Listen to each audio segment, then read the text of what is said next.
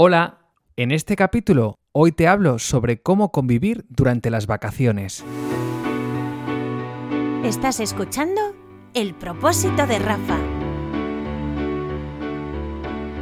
Entrevistas, consejos, charlas, experiencias, con el objetivo de que te sientas bien. El propósito de Rafa, unos minutos para seguir creciendo. ¿Cómo podemos hacer para convivir de la mejor manera posible y disfrutar al 100% del periodo vacacional? Bueno, pues para darnos esos consejos útiles que también nos vienen a todos, ya está por aquí nuestro coach personal, Rafa Rodrigo. Rafa, buenos días. Hola Pulpo, ¿qué tal? Muy buenos días. ¿Qué tal, madrugadores, ponedores? Estamos bien, estamos madrugando, estamos poniendo las calles, nos vamos de vacaciones dentro de poco y también lo necesitamos, pero es que claro, te pones a pensar en esas vacaciones tan deseadas y que se crucen de nuevo esas personas de las que también un poco quieres huir porque los has tenido durante todo el año. ¿Qué, hacemos? ¿Cómo salimos de esa idea? ¿Viretas?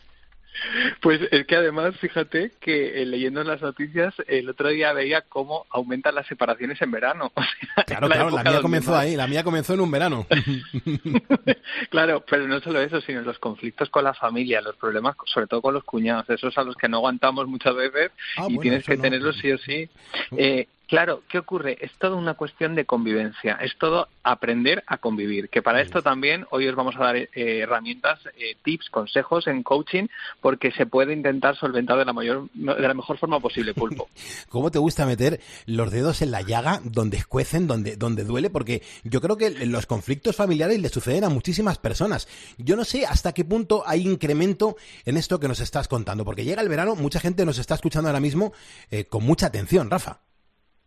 Sí, y ocurre, fíjate, en verano por dos cosas. Una, el primer factor es que pasamos más tiempo juntos, ¿no? Al final, la cercanía, es decir, estamos eh, trabajando durante todo el año, pasamos gran parte de nuestro día de la jornada, la pasamos en el trabajo, y sin embargo, cuando llega el verano, estamos más tiempo con los hijos, más tiempo con la pareja, con la familia, entonces hace que tengamos mayor tiempo de cercanía. Y luego, por otra cosa, y es que tenemos expectativas diferentes, y esto es muy importante entenderlo, ¿no? Tenemos, por un lado, expectativas diferentes en lo que sería a lo mejor tu pareja tiene una expectativa en las vacaciones y tú tienes otra expectativa, ¿no? Él quiere a lo mejor disfrutar y aprovechar que os vais de viaje para ver todos los sitios posibles y tú a lo mejor lo que quieres es descansar porque estás agotado de tu trabajo. Entonces, lo primero que yo te diría es mira a ver qué expectativa tiene cada uno en, las vacaciones y que haya una reunión o un momento de encuentro de decir, vale, yo lo que espero de las vacaciones es esto, tú qué es lo que esperas y ver qué cosas hay en común y cuáles no, porque el problema de las expectativas es que si cada uno tiene una, en cuanto haya ahí una confrontación va a haber choque y va a haber discusión. Claro, es que eso le pasa a muchísimas personas. Yo no sé si tú, Rafa, ahora mismo nos puedes dar algún consejo para aprender a ser más empático. Yo creo que con la empatía se ganan muchos puntos y también te acercas mucho a las personalidades y a la, sí, a la, forma de pensar de muchísimas personas, aunque tú mm, no congenies bien con ellos, porque yo reconozco que a veces soy un poquito raro. Cuidado, ¿eh?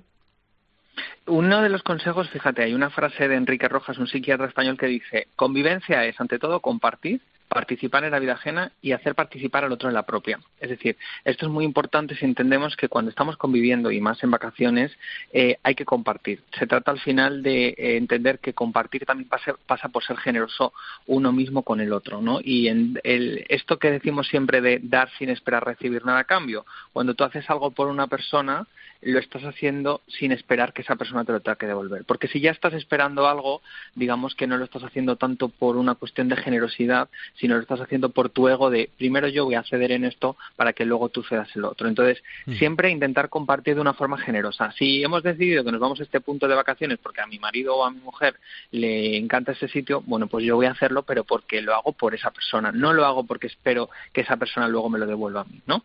Sí, y, otro de los otro de los puntos es el de establecer reglas. Al final, cuando pasamos mucho tiempo juntos, ya sea con el cuñado, con los sobrinos, con los hijos, con la familia, tenemos un problema y es que no establecemos reglas. De repente pasamos muchas horas juntos y no establecemos unas reglas de horario de comida, de horario de a lo mejor de levantarnos. No quiere decir que haya que cumplirlo, pero sí que tener a lo mejor una serie de reglas como tenemos en el trabajo y que hace que en el trabajo no nos enfrentemos a nadie, porque claro, ya hay algo establecido. Tú no vas a luchar contra esas reglas, porque sabes qué es lo que hay. Pues cuando estamos en familia y más en vacaciones, que desaparecen los horarios, desaparece un poco toda esa obligatoriedad, sí que es importante poner alguna serie de reglas que sean unas reglas morales de, oye, yo soy de los que quiere dormir. Bueno, pues mm. tú sabes que yo a mí me gusta dormir hasta las 11, por lo tanto no me levantes a las 8 de la mañana.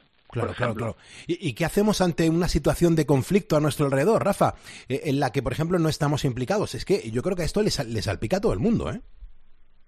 Pues mira, aquí es muy importante utilizar la inteligencia emocional. Entonces, lo que tenéis que hacer, como lleváis escuchando todas las semanas poniendo las calles y ya habéis escuchado esta sección de coaching, os vais al capítulo de la inteligencia emocional. En Google ponéis COPE Inteligencia Emocional Rafa Rodrigo y ahí recordamos un poco lo que es hablar de las emociones. Es cuando hay un conflicto, normalmente hay un momento en el que las emociones se hacen protagonistas. Por ejemplo, tú tienes una discusión con alguien y sale la rabia, ¿no? Entonces, lo que hay que dejar primero es que esa rabia baje. Tú hablar desde la rabia, hablar desde la tristeza en un momento álgido de miedo o de una de las emociones eh, cuando la tienes en su máximo esplendor, es muy difícil mantener una conversación con alguien. Entonces, eh, ¿qué te diría que hicieses? Espérate a que esa persona se calme y una vez que ya te has calmado, respiras, coges aire, mm. ya tienes la conversación. Y importante, no dejes que pase mucho tiempo, ¿no? Es habla desde tu lado, pero intenta hacerlo cuanto puedas para que eso no se enfríe, para que eso se pueda solucionar. Eh, comunicación empática, lo que hemos dicho siempre en coaching. Al final, la comunicación empática es esto de escuchar antes de hablar, ¿no? De eh, tenemos dos oídos para escuchar el doble de lo que hablamos, ¿no? Pues aplícatelo y acuérdate de este consejo. Esto que has escuchado pertenece a un extracto de radio. Pero si quieres más información, aprendizajes o píldoras gratuitas, presta atención. Más info en www.rafarodrigocoach.com. Espero que este podcast te haya servido y ya sabes, puedes compartirlo con quien tú quieras. Por cierto, como siempre digo, si no puedes cambiar una situación, cambia tú y todo cambiará.